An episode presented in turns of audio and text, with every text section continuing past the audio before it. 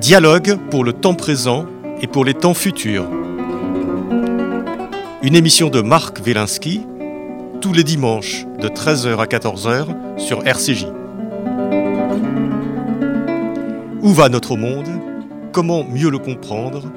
Que puis-je faire pour l'améliorer? Que m'est-il permis d'espérer? Aujourd'hui, si je change, le monde change, avec Victoire Tesman.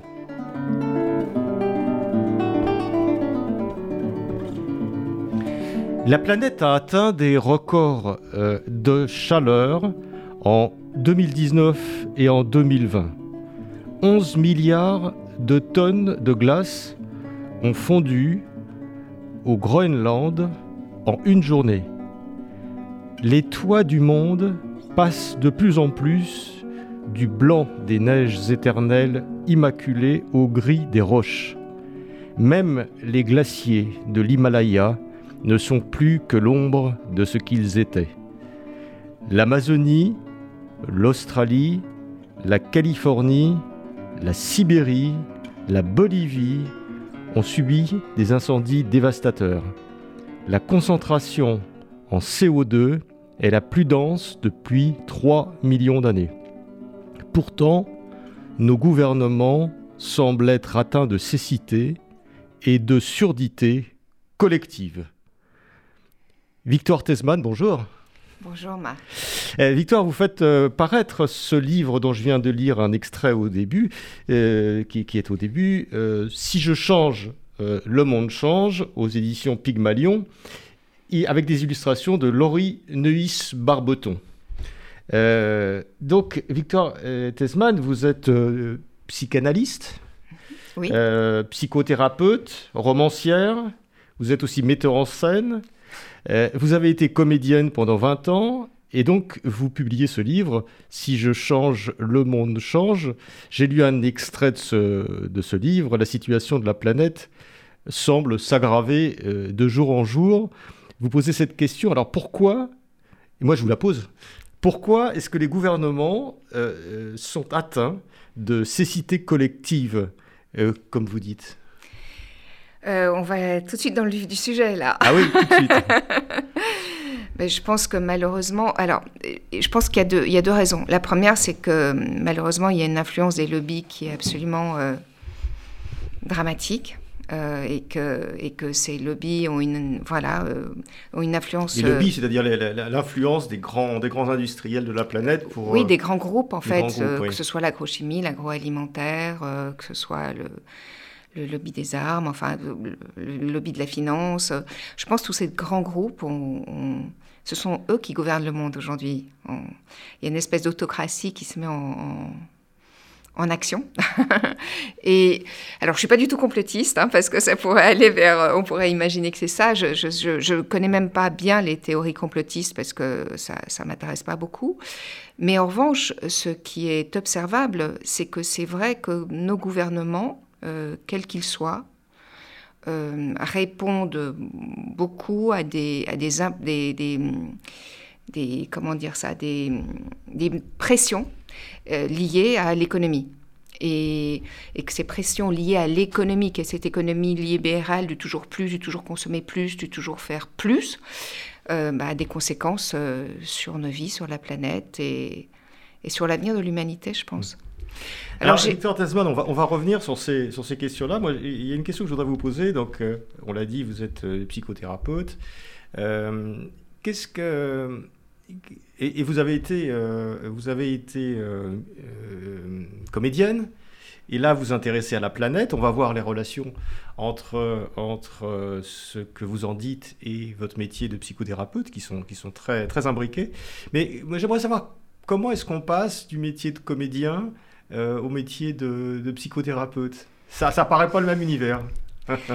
Parce que j'avais fait une incursion dans la psychologie quand j'étais très jeune, quand j'ai fait des études. Et à l'époque, euh, je me trouvais euh, trop jeune que pour faire ce métier, pas apte. J'avais fait un stage en psychiatrie j'étais assez impressionnée par ce que j'avais vécu. Et puis j'avais tout à fait conscience aussi que j'avais des casseroles et qu'il fallait que je fasse le ménage d'abord Ça veut dire quoi J'avais des casseroles? Ben, J'avais une enfance, voilà, comme beaucoup d'entre nous, un peu compliquée, un peu difficile. Et, et je me suis dit comment aider les autres si, si je n'ai pas fait le ménage et si j'ai pas été regarder en moi ce qui se passait.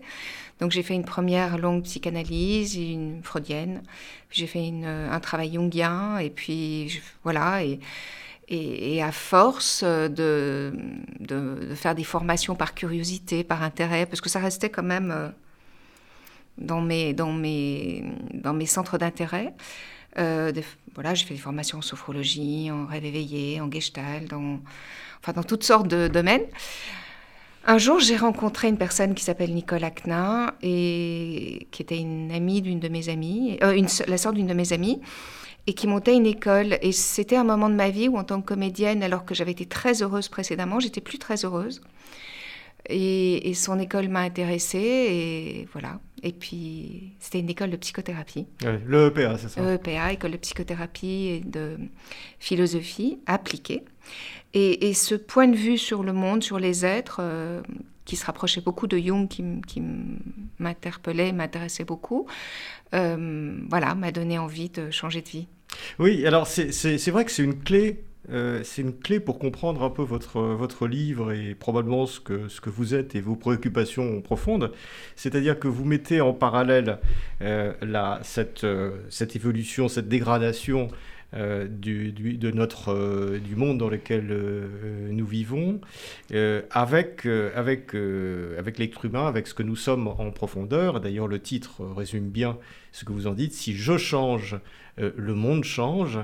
Et si nous voulons que le monde change pour devenir meilleur ou pour ne pas aller vers le pire, l'idée, c'est quand même qu'il faut d'abord se changer soi-même. Oui, alors c'est vraiment l'idée que finalement, moi j'aime beaucoup ce, qu'on appelle l'écologie intérieure. Pour moi, il n'y a pas d'écologie extérieure sans écologie intérieure.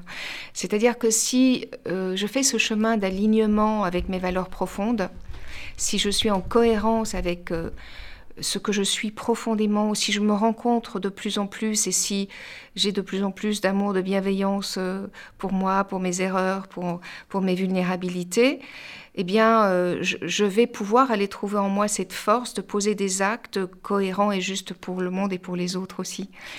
Et ça, c'est pas euh, juste une idée, c'est une expérience en fait.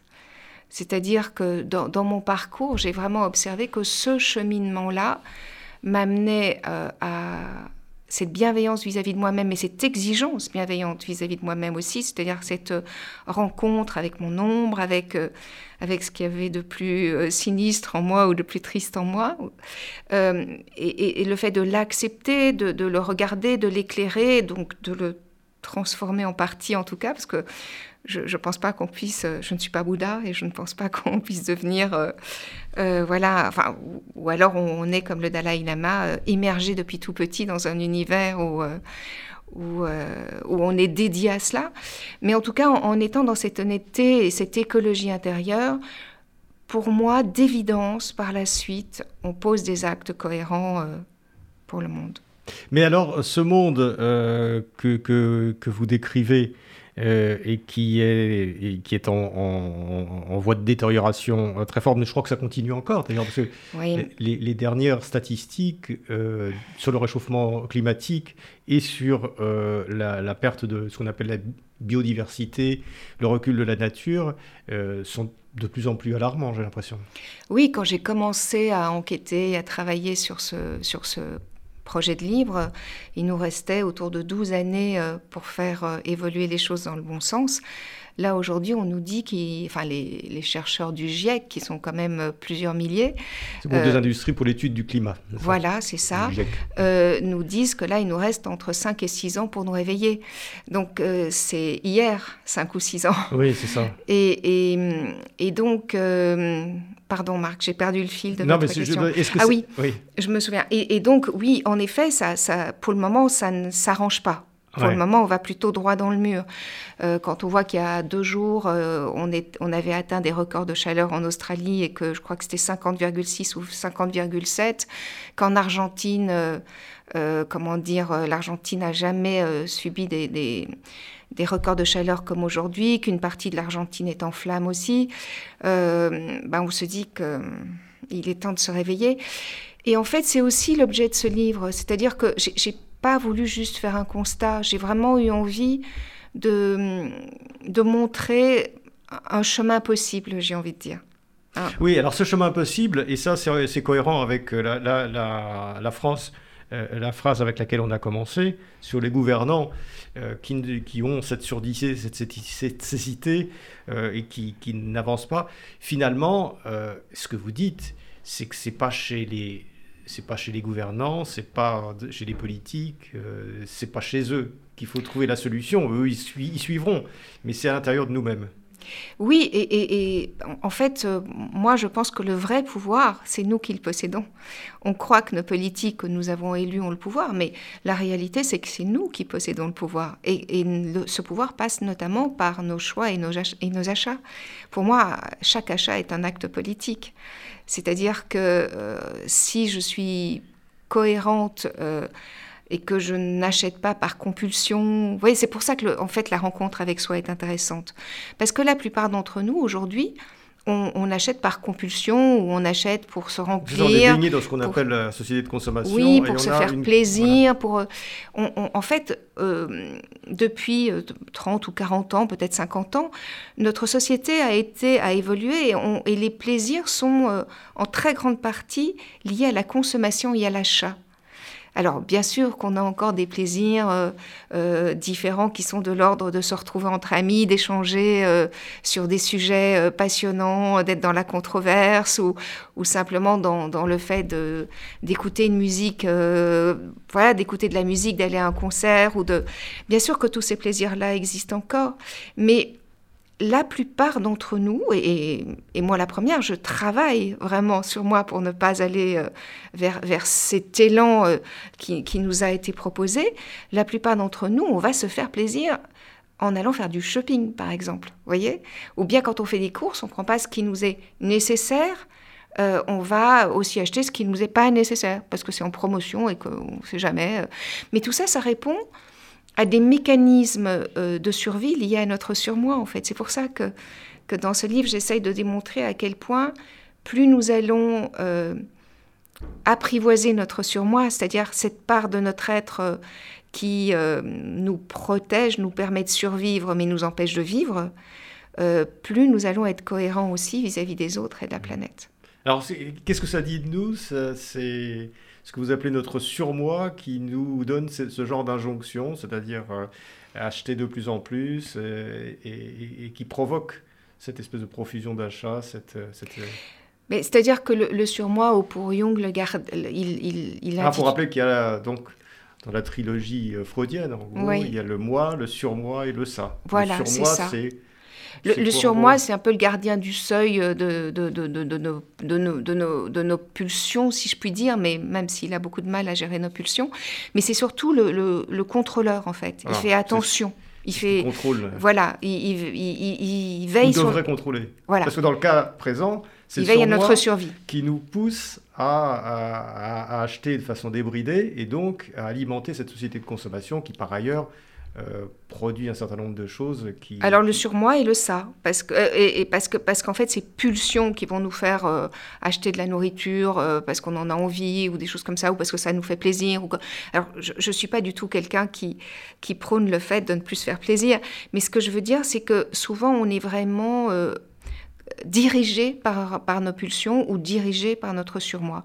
Et ce surmoi, euh, eh bien, il va euh, nous amener à compulsivement euh, faire des réserves, par exemple, ou à, ou à, ou à acheter parce que... c'est surtout le, fait de préserver, en fait, de préserver, d'être dans la survie.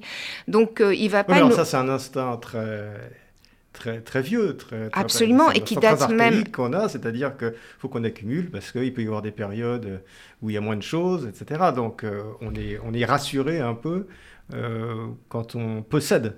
Absolument, et, et ça date même de d'avant euh, que nous soyons des humains. J'ai lu récemment un livre passionnant sur le sujet qui s'appelle Le bug humain, et j'espère que l'auteur ne m'en voudra pas, là son nom m'échappe à l'instant, mais il explique à quel point finalement une partie de notre cerveau s'est construite bien avant que nous soyons des humains, et que cette partie-là dirige encore nos vies aujourd'hui. Et donc le surmoi répond à cette partie-là d'une certaine manière.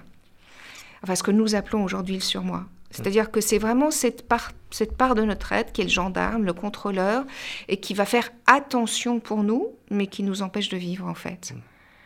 Mais alors, si, si le chemin passe par moi, d'abord, c'est-à-dire que, voilà, que tout passe par moi euh, pour... Euh, comment, comment ça se passe? Quel est le lien entre, entre euh, moi qui vais évoluer et la collectivité qui va finir par évoluer dans un sens un petit peu différent. Parce que on pourrait se dire aussi, euh, euh, ce qui est en train de se passer euh, me dépasse tellement que je laisse tomber quoi. C'est pas c'est pas la peine d'essayer de d'aller d'être écologiste à mon niveau, de faire mon tri sélectif, de voilà de m'occuper de bien calfeutrer à ma maison pour qu'elle ne soit pas une, une passoire thermique, etc il y a tellement de choses autour, et puis il y a tellement de gâchis, puis il y a tellement de gens qui s'en foutent que finalement, à quoi ça sert? C'est vrai, c'est vrai. Alors peut-être que je suis une optimiste, une idéaliste, mais, mais moi je crois beaucoup euh, au pouvoir de l'exemplarité, à, ce fameux battement d'aile de papillon qui fait que ce que je fais va infuser sur d'autres, qui va infuser sur d'autres, qui va infuser sur d'autres. Et euh, ce qui me fait dire ça aussi, c'est l'enfance que j'ai eue. Moi, j'ai eu une mère qui était une très grande activiste pour la nature et pour la défense des animaux. Et j'ai vu à quel point elle était euh, souvent euh, tellement désespérée parce que ce qu'elle faisait, par exemple, pour reconduire le moratoire euh, pour les baleines avec Cousteau, en, en, œuvrant... la, chasse, la chasse à la baleine. Hein, voilà, oui, pour reconduire le moratoire. Elle avait, à l'époque où il n'y avait pas Internet, où il n'y avait pas tout ça, elle avait recueilli 8000 signatures à elle toute seule. Et, en même temps, euh, quand elle voyait que malgré tout, il y avait des pays qui n'adhéraient pas à, ce moratoire, elle était désespérée. Et, donc, j'ai vraiment observé cela dans mon enfance et je me suis dit, mais ça ne suffit pas. Ça ne suffit pas d'œuvrer, en fait, et d'être, euh, de vouloir absolument euh, quelque chose. Ça ne suffit pas d'être contre quelque chose. Et donc je me suis dit que, finalement le, mouvement qui pouvait peut-être avoir une incidence plus profonde, c'était non pas d'être dans cette dualité du pour et du contre, mais, mais d'être dans euh, voilà ce que je suis, et, que cette exemplarité-là puisse peut-être inspirer, j'ai envie de dire. Je, crois beaucoup à ça. Je, je me dis que... Alors malheureusement, on n'a pas beaucoup de temps. et c'est pour ça que j'ai aussi. Oui, il nous reste quelques années pour nous retourner. Euh. Voilà. C'est Même déjà, on est sûr que on prendra 2 ou 3 degrés. Euh, dans, d'ici la fin du siècle. Oui, ça, va déjà être très compliqué pour nos enfants, nos petits-enfants et les générations futures. Mais euh, ce qui, vous cette courbe ascendante, si on, a de plus en plus de comportements vertueux, elle peut à un moment donné euh, redescendre. Et puis, et puis, il y a aussi la technologie. Aujourd'hui, euh, quand on observe ce qui se fait euh, pour les recherches qui sont faites et la technologie qui est mise en place pour nettoyer les océans, pour, enfin, pour toutes sortes de choses, on, se dit que, que, que voilà, l'humain est, est autodestructeur mais il a aussi un génie extraordinaire qui fait que euh, il crée des machines ou des, ou des process qui, qui permettent aussi de réparer ces erreurs. Donc euh, c'est là aussi Justement, Victor Tesman, quelle est, quelle est la nature de notre pouvoir ah, ça, c'est une question ah, extraordinaire. bah, bien sûr. Quelle est cette nature? Puisque c'est un pouvoir individuel, c'est un, pouvoir de, conviction ou d'autoconviction. D'où ça vient? Quelle est la nature de ce pouvoir qui va nous permettre de, de faire, euh, de faire changer les choses? Ça, c'est une question euh, difficile, je trouve, parce que je, je pense qu'elle est, elle est peut-être différente pour chacun d'entre nous. Alors, au fond, du fond, du fond, moi, je pense que ça réside aussi dans la foi, c'est-à-dire dans la, foi qu'on a en la vie. Euh, alors, pour les croyants la foi en Dieu, mais, la foi qu'on a en fait, et qui nous pousse et qui, nous invite à avancer toujours et toujours. Et puis il y a aussi euh, ces pulsions de vie, c'est-à-dire que c'est ce qui en nous archaïquement veut vivre en fait et se transforme pour, pour vivre encore et, et pour survivre. Et, et de la survie peut naître la vie. Hmm. Mais la vie, c'est vraiment une question de choix, je pense. Oui, d'ailleurs, vous dites, euh, et ça c'est votre euh, expérience qui parle, en tant que psychanalyste, j'accompagne les gens, je suis chaque jour, et je suis chaque jour émerveillé par la capacité que nous avons de transformer nos blessures, nos conditionnements et nos habitudes lorsque nous comprenons que nous seuls avons le pouvoir de changer nos vies. Mhm. Oui. Ça, on sent que voilà, c'est les, les, les, gens qui viennent vous voir et c'est une observation sur la, la, quantité, je suppose. Oui. Oui. Alors nous seuls, accompagnés par des personnes qui ont euh, certaines compétences ou certains talents, parce que je, je, pense aussi que même si nous sommes de façon constitutionnellement, constitutionnelle pardon, totalement seuls, puisque nous sommes uniques, je pense aussi que nous sommes des êtres. Ah euh, c'est pas forcément. on va être unique sans être seul. Alors. Parce qu'on a l'impression justement dans votre livre qu'on n'est pas seul. Oui, mais c'est pour ça que j'allais développer. Je pense que le fait que nous soyons uniques fait que même un être qui nous aime d'un amour infini, euh, ça peut être une mère, un, amoureux, une amoureuse, euh, un frère, même si nous avons une proximité avec les êtres, il ne va jamais pouvoir sentir ce que nous sentons, percevoir ce que nous percevons, éprouver ce que nous éprouvons. Il y a une proximité de, ressenti, mais pas la réalité du ressenti de la personne. Et donc, euh, même si nous sommes ces êtres solitaires, nous avons profondément besoin d'être accompagnés par l'autre, d'être aimés, d'être euh, guidés, d'être... Euh, oui, c'est ça, accompagnés. Et donc, je pense que, oui, en effet, nous sommes seuls à pouvoir faire le chemin, mais grâce aux autres. Oui. Mais justement, dans ce travail de psychanalyse, on, sait, y, a, dans votre livre, euh, Si je change, le monde change, il y a cette, euh, euh, correspondance permanente entre, la façon dont, à titre individuel, on peut se réparer et à la façon dont, à titre collectif, on peut réparer la, planète. vous, parlez de cette capacité extraordinaire qu'on peut avoir à, à se réparer soi-même, et, même après, après des expériences qui peuvent être extrêmement difficiles et extrêmement catastrophiques. Mm. Qu'est-ce qui fait qu'on a cette capacité je, vous repose la question autrement de celle de notre pouvoir, mais d'où ça vient cette capacité que nous avons de nous auto-générer, régénérer? Parce qu'en fait, en tant que psy, vous êtes là pour aider les gens, pour les accompagner, mais c'est pas vous qui leur donnez euh, les remèdes euh, ou, ou, les méthodes pour se, pour se réparer. Mhm. Donc d'où ça vient? Pour moi, c'est le pouvoir du vivant, c'est-à-dire c'est vraiment la vie en nous. La vie en nous, euh, euh, et puis vraisemblablement aussi, euh, en fait c'est un, c'est, un ensemble de choses. Pour moi, ce qu'il y a de plus, de plus influent, c'est, c'est la vie en nous. C'est vraiment cette pulsion de vie qui nous habite. Et à cela s'ajoute l'amour qu'on a eu, l'éducation qu'on a eue. Euh, Ce qu'on donne aussi. Oui, bien sûr, mais, mais, je veux dire, dans ce qui nous a construit, euh, il y, a, y, a, beaucoup à l'origine de, de, cette de cet élan de vie qui fait qu'on va traverser toutes les épreuves et toutes les horreurs. Et bon, je pense à, des génocides comme, comme la Shoah ou comme des génocides dans d'autres régions du monde, comme au Rwanda, au Congo, enfin dans, plein de régions du monde, ou, voilà, en Asie et tout ça. Euh, qu'est-ce qui fait que la vie reprend et que, et que finalement on arrive à cette résilience? Je pense qu'il hum, y a cette pulsion de vie qui fait qu'on avance, on avance, on avance, et qu'au départ, il y a aussi euh, cet amour. Alors, les gens qui croient en Dieu vont trouver cet amour dans le divin, ceux qui n'ont pas la foi vont trouver cet amour dans l'amour qu'ils ont reçu euh, de leurs parents ou, de, quelqu'un qu'ils ont, qui a croisé leur chemin, en fait. Euh, j'ai le souvenir, j'ai envie de partager ça parce que ça a été très très fort. J'ai le souvenir d'un petit garçon. Euh, j'ai été enseigner une technique qui est le MDR euh, dans des camps de réfugiés.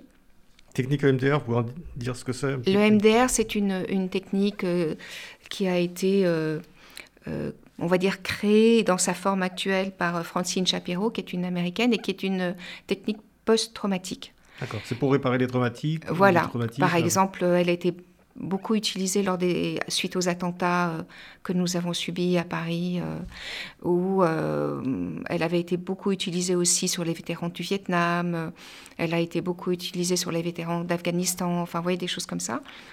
Moi, dans ma pratique, je l'ai pas mal utilisée sur des personnes qui avaient subi des viols ou, des victimes d'attentats ou des choses comme ça. Et donc, j'ai été partagée, enseigner cette technique à des des psychologues euh, qui travaillent dans des associations euh, humanitaires qui accueillent des réfugiés. Et je me souviens d'un petit garçon euh, qui m'a profondément bouleversée, qui avait été choisi par les psychologues pour être l'un des, des sujets d'enseignement pour le MDR, parce qu'on a besoin de, de sujets d'une certaine manière pour expérimenter la technique. Et quand j'ai vu arriver ce petit garçon, il n'avait il n'y avait plus de lumière dans ses yeux. C'était un petit fantôme en fait. Il n'y avait plus rien d'existant en lui, c'était un corps. Et donc j'ai expliqué à ces personnes que faire de l'EMDA sur ce petit garçon-là, c'était pas possible. Mais dans la soirée m'est venue une idée. Et dans la soirée, j'ai raconté une histoire. Bon, il y avait des traducteurs. Euh, c'était un petit garçon originaire de Syrie. Euh, et, donc, il y avait un traducteur qui, traduisait. Et le, petit garçon était à 3 mètres de moi, tout seul, euh, mais vraiment comme, un petit fantôme. Et j'ai raconté l'histoire euh, d'un petit éléphant qui avait été enlevé avec son petit frère et qui avait subi toutes sortes de, de tortures et de, pour devenir obéissant aux hommes. Et, et, qui finalement avait été sauvé et avait retrouvé sa famille. Et enfin une partie de sa famille, parce qu'une autre partie de sa famille avait disparu et tout ça. Et euh, j'ai vraiment raconté cette histoire, elle m'est venue comme ça, de façon tout à fait spontanée. Je ne vais pas vous la raconter en entier parce que ce sera un peu long. Mais j'ai eu l'intuition que, que peut-être ça toucherait quelque chose qui était encore vivant chez ce petit garçon. Et en fait, le miracle a eu lieu parce que euh, par la suite, dans la soirée, d'autres histoires ont été racontées. ce petit garçon qui était là-bas, il est venu se rapprocher de moi et on était euh, assis en tailleur et il s'est assis euh, sur mes jambes et il a posé son dos contre moi. Et le lendemain, j'ai demandé, euh, j'ai demandé que le petit garçon revienne. Et ce petit garçon, je ne dis pas qu'il y avait eu un miracle, mais il y avait quelque chose qui avait émergé dans son regard. Et là, j'ai dit, on va peut-être pouvoir l'aider. Ce qui a émergé dans son regard, et je pense que ce qui l'a touché, c'est qu'en parlant de ces petits éléphants et du fait qu'ils avaient retrouvé finalement de la bienveillance et qu'ils avaient été sauvés, il y a quelque chose qui, a, qui lui a rappelé que ça existait en fait. Mais pour lui rappeler que ça existait, il fallait qu'il l'ait connu. C'est ça, ça a réveillé euh, quelque chose. Voilà. S'il n'avait connu que l'horreur, d'une certaine manière, je pense qu'il ferait partie de certains. J'ai une amie qui s'appelle Élise Bogossian qui a, qui a créé une association qui s'appelle Élise Care et qui, depuis des années, œuvre dans les camps de réfugiés. Et ce qu'elle dit, c'est que malheureusement, il y a toute une partie des enfants yézidis et syriens notamment, euh, puisqu'elle a beaucoup œuvré là-bas, qui, euh, qui sont des enfants entre guillemets perdus, parce qu'on parce qu'on en a fait des on en a fait des terroristes en mmh. fait. Alors, euh, vous nous invitez, euh, Victor Tesman, dans votre livre, à, faire une auto-analyse un peu de nos, émotions, euh, nos émotions positives ou de nos émotions négatives. Et, vous dites quelque chose d'intéressant lorsque vous dites, lorsqu'on a des émotions négatives, c'est très souvent un miroir, un miroir de nous-mêmes. C'est-à-dire, euh, vous dites, on pourra euh, quelqu'un qui nous insulte dans la rue parce qu'on l'a bousculé, euh, il, peut, on peut réagir de façon très très différente. soit on est scandalisé, soit on essaie de comprendre, soit on... Et, ça, en fait, ça nous dit quelque chose à chaque fois de nous-mêmes, et c'est un terrain finalement d'expérimentation et de connaissance de soi extrêmement fécond. Oui, parce qu'on peut toujours être dans ce fameux triangle de Karman, victime, bourreau, sauveur. Rappelez-nous ce que c'est que ce triangle. Mais le triangle de Karman, il est très présent dans notre société. C'est-à-dire que euh, la majorité des relations humaines euh, euh, s'expriment en étant soit le bourreau, soit le sauveur, soit la victime de quelqu'un. Et on... C'est-à-dire cette relation triangulaire, il y a un bourreau, un sauveur, une victime. Voilà. Et, souvent, donc on, on, joue un rôle, en fait. Oui, et on tourne en rond dans ces rôles. Alors, on a tous un ou deux rôles favoris. Mais, mais ce qui est très, très étonnant, c'est que la victime peut très souvent devenir le bourreau de quelqu'un d'autre. Et, et donc, euh, c'est vrai que ce, fameux triangle qui, pour moi, euh, graine nos sociétés, euh, et nous éloigne de notre responsabilité profonde, en fait, mais dans le sens anglo-saxon du terme, c'est-à-dire responsible, c'est-à-dire avoir la capacité à répondre à chaque situation et voir à réajuster si la réponse qu'on a donnée n'est pas n'est pas adéquate ou n'est pas juste ou si on observe que bah, c'était pas du tout la bonne réponse par exemple. Cette remise en question qui permet à chaque fois de réajuster nos choix ou nos façons de réagir ou d'agir est euh, elle est très peu présente finalement dans notre société. On accuse beaucoup l'autre. Oui, c'est ça, mais alors est-ce que quand on accuse l'autre en permanence, est-ce qu'on ne joue pas dans ce triangle le rôle de la victime permanente? C'est-à-dire qu'on est tout le temps en train de se dire ce qui nous arrive, euh, c'est la faute des autres, euh, c'est la faute de voilà, tel groupe de personnes, ou de l'histoire, ou, de, ou des hommes, ou des machins, ou des trucs, etc. Mais il y, a toujours une catégorie euh, qui, nous, qui, qui, est responsable de, du fait qu'on est, qu'on est victime. Et on se pense, finalement, à la fin, comme, comme victime permanente. On a une espèce de réflexe euh, victimaire, comme on dit. Et, et d'ailleurs, euh, j'ai observé... j'ai observé que bon, j'ai aussi des, des, par exemple des, du côté de mon grand-père j'ai j'ai des origines juives, et j'ai observé que, euh, comment dire ça de façon à, être vraiment juste, que finalement, dans, ce que j'ai perçu, entendu, les personnes qui avaient, euh, qui étaient sorties des camps en, vivant et en étant euh, et en retrouvant la vie le plus facilement possible, c'était des personnes qui ne s'était pas positionné en victime, en fait. C'est très difficile de ne pas se positionner en victime quand on vit des horreurs de cet ordre-là. Quand on voit euh, des êtres euh, être massacrés comme, comme, comme cela l'a été. Mais ce que j'ai observé en lisant, en, en, me renseignant et puis en observant autour de moi, c'est que finalement, les êtres qui ne n'abandonnaient pas, qui ne s'abandonnaient pas au statut de victime, qui faisait profil bas parfois, mais qui, mais qui ne s'abandonnaient pas au, au, statut de victime, étaient finalement ceux qui s'en sortaient le mieux. Mmh. Et, et, et, donc pour euh, revenir à ce, que, à ce que vous disiez, Marc, oui, par exemple, si je me fais bousculer dans la rue par quelqu'un, bah, soit euh, je me dis, mais pardonnez-moi l'expression un peu vulgaire, mais quel sale con, ou, bien, euh, ou bien je me dis, bon, il était sans doute préoccupé, c'est pas très grave. Ou alors, euh, ou alors, si je suis très mauvaise humeur, je vais aller, en tout cas moi, c'est comme ça que je fonctionne, je vais aller me dire, mais, euh, mais finalement, pourquoi je le vis comme ça? Euh, Pourquoi je me sens pas respectée? Pourquoi je me sens niée Pourquoi, finalement, est-ce qu'il ne représente pas la part de moi-même qui parfois me nie ou, ou ne me respecte pas? Et ça me permet d'avancer et de cheminer, en fait. Et d'être de plus en plus dans, dans une bienveillance avec moi-même, dans un respect de moi-même, dans dans, dans une, un accompagnement de moi-même qui me permet d'être heureuse et, et peut-être de, de rendre les gens heureux autour de moi. Oui, on, vous nous invitez à regarder ça, à regarder ces, ces, aspects un peu de la vie quotidienne pour se... On va revenir vers la planète après parce que c'est des, des, concepts qui, qui, sont assez, assez forts lorsqu'ils sont étendus au niveau collectif. Mais vous nous invitez à, regarder ces, différents événements en se posant cette question euh, pourquoi est-ce que je réagis comme ça? Qu'est-ce que, ça dit de moi?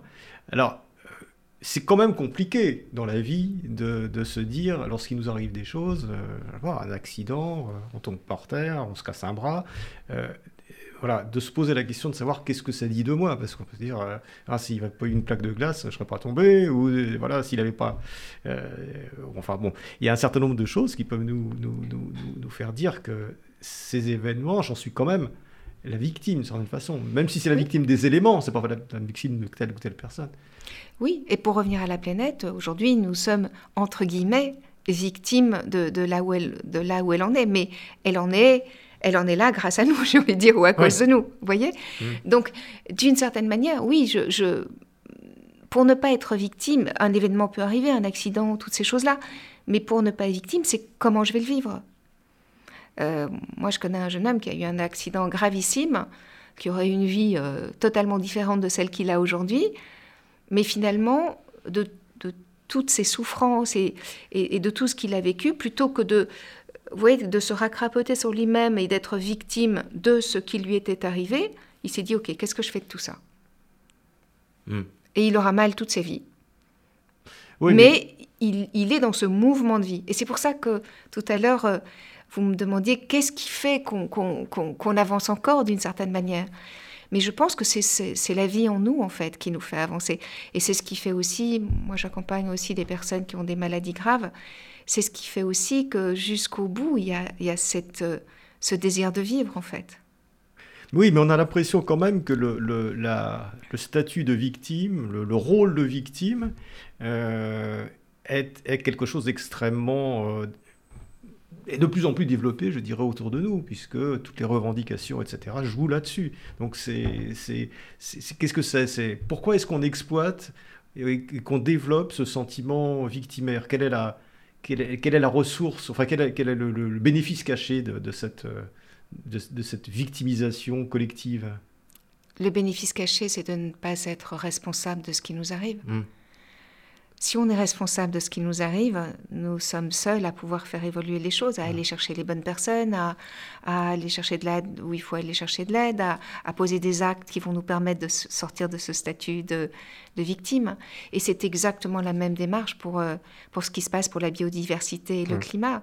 Soit nous sommes victimes de ce qui se passe et on se dit, mon Dieu, euh, mes enfants, mes petits-enfants, euh, mais quelle vie vont mener? Ils vont mener? ou alors on se dit, OK, qu'est-ce que je peux faire? Qu'est-ce que je peux faire? Et sans... Moi, moi, je pense beaucoup aussi que ça ne sert à rien de convaincre. Vous voyez, euh, j'ai rencontré beaucoup de jeunes aussi pour ce livre, et je les trouve absolument euh, extraordinaires.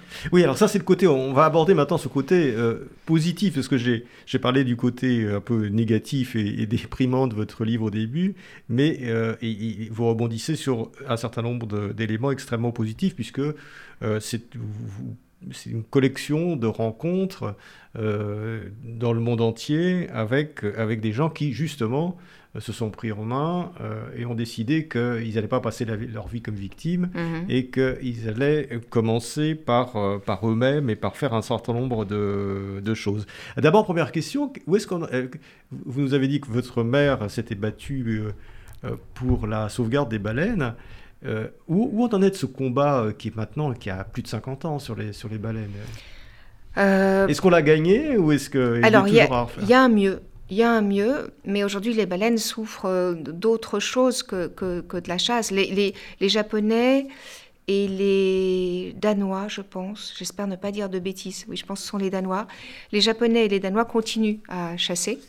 Euh, surtout les Japonais, et sous, sous prétexte de chasse, de chasse, scientifique. Et ce qui est d'autant plus dommage, c'est qu'aujourd'hui, la population japonaise ne mange plus de viande de cétacés.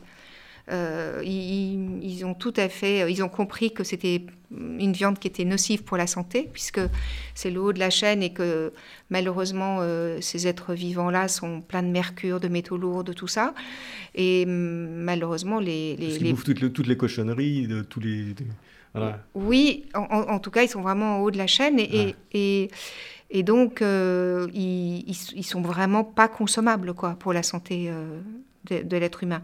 Donc aujourd'hui, on en fait, euh, y a, je crois qu'il y a moins d'un pour cent de la population japonaise ou autour d'un pour, cent, par exemple, qui en consomme encore. Mais ou le, le, Greens, par exemple, dans les îles Féroé, euh, ils ne le font plus forcément pour consommer, mais par tradition, d'une certaine manière, où ils tuent euh, des globicéphales. Donc, on a avancé, mais on n'en est pas encore très loin. Et ce qui est très dommage, c'est que les baleines sont des êtres vivants extraordinaires pour la préservation de l'écosystème marin et de la planète. Parce qu'une baleine à elle seule, elle euh, alchimise, j'ai envie, de dire, des tonnes de CO2 par, son, processus euh, alimentaire et interne. Et donc, euh, tuer des baleines, c'est aussi tuer notre chance de comment dire, de transformer le gaz carbonique.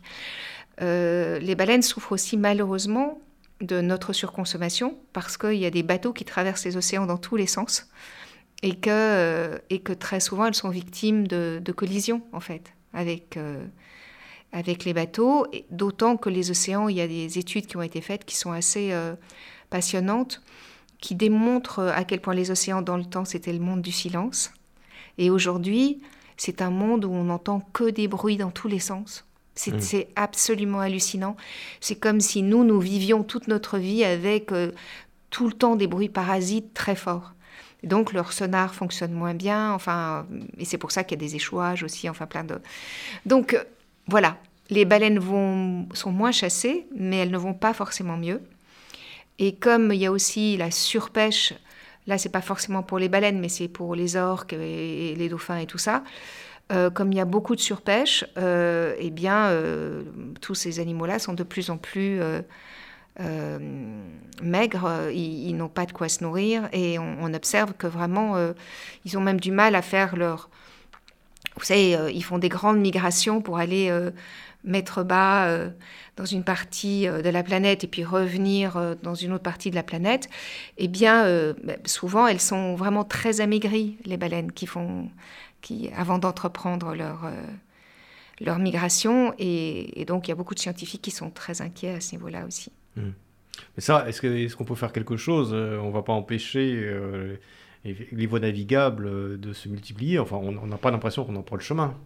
Non, voilà, c'est ça. C'est-à-dire que... Mais c'est pour ça que je pense que, que finalement, plus nous allons individuellement être conscients de l'impact de nos choix et de nos actes, plus nous serons nombreux à le faire, eh bien peut-être que euh, on, aura une petite influence sur, le, sur, sur tout cela. C'est-à-dire que s'il y a moins de demandes et moins de consommation, il y aura peut-être moins de bateaux.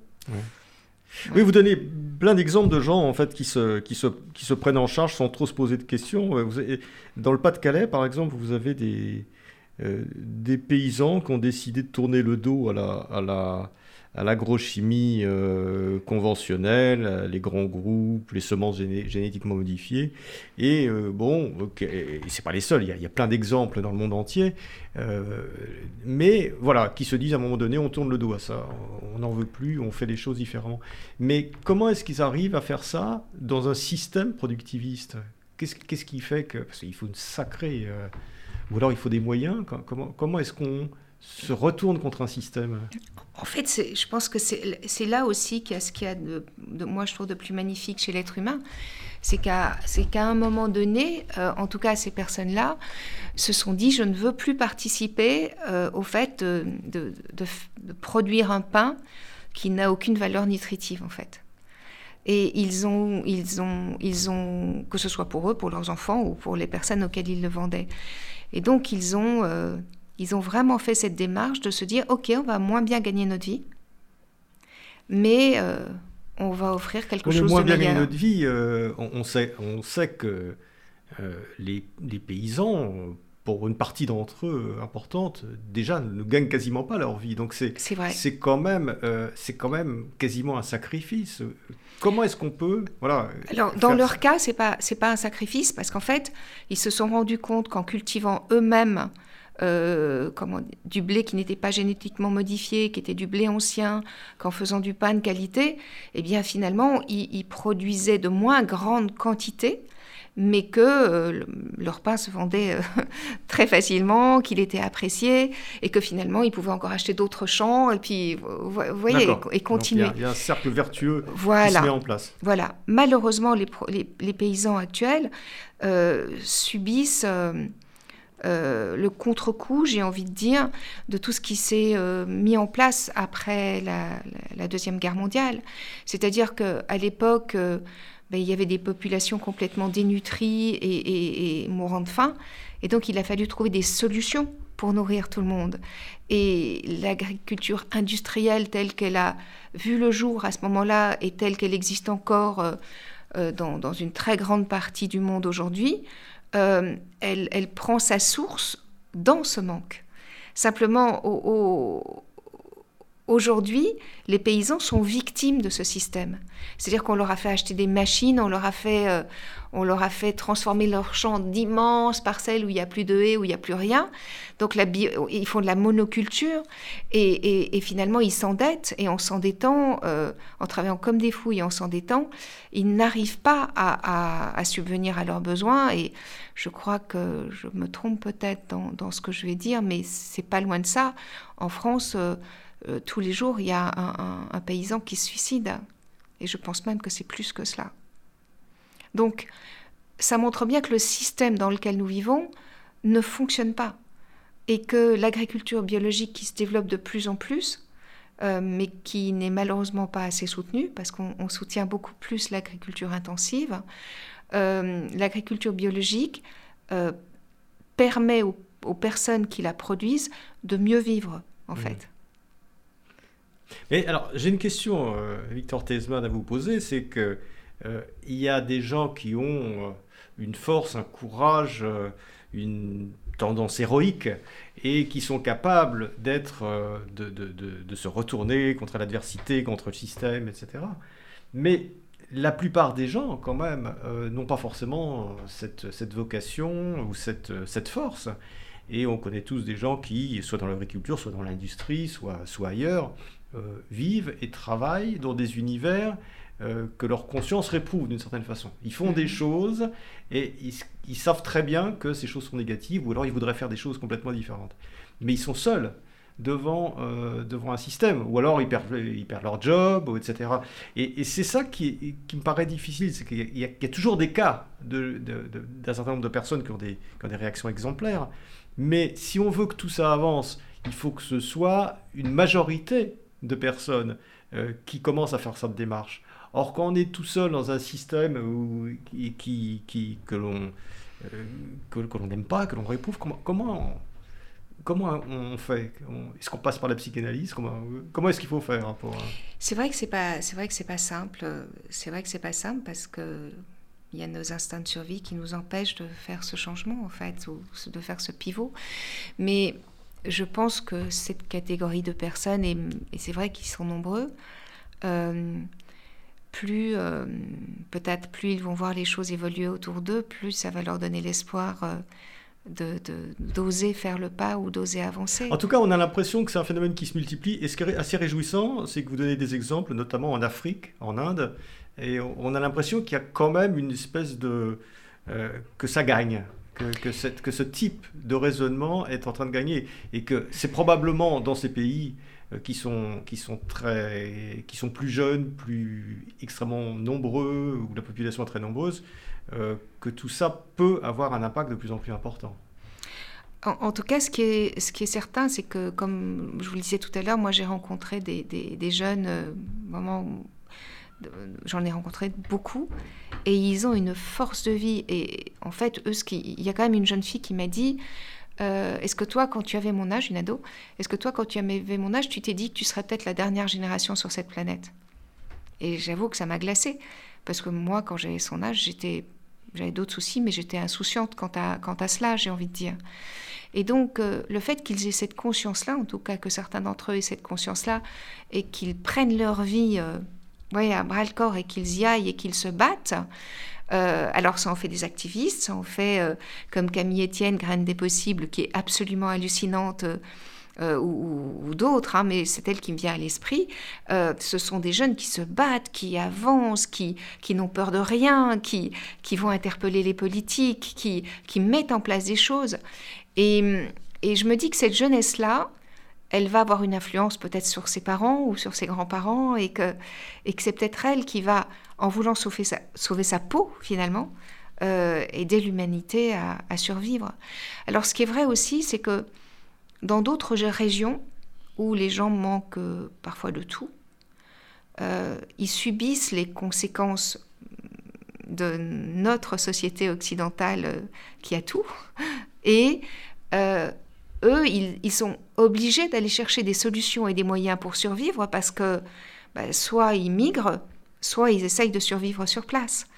Et, et là, il y a des des personnes extraordinaires aussi qui trouvent des solutions. Alors parfois aidées par des, des, associations occidentales, mais euh, qui apportent des moyens, qui apportent des structures, qui apportent des inventions. Euh, mais, mais en tout cas, il, y a un mouvement aussi, euh, que ce soit en Afrique, en Inde ou dans d'autres contrées d'Asie, par exemple, ou même en Amérique du Sud, où c'est extraordinaire comme les populations se disent mais là c'est plus possible et, elles se battent en fait et, elles sont créatives et, incroyables.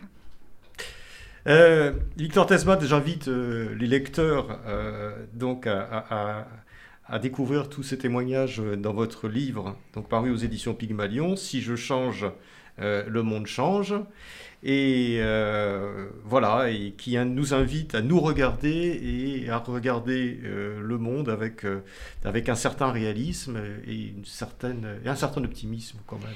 Oui, et, et, si je peux ajouter quelque chose, je dirais, et sans se juger quand on ne fait pas. Parce que finalement, quand on se juge... Sans se sentir coupable. Si voilà. Mais, et de se dire qu'on ne peut pas aujourd'hui, mais que peut-être demain, j'aurai la force ou l'envie ou l'élan de faire. Et, que, et ça, ça me semble essentiel. Victor Tesman, merci beaucoup. À très bientôt. Merci Marc.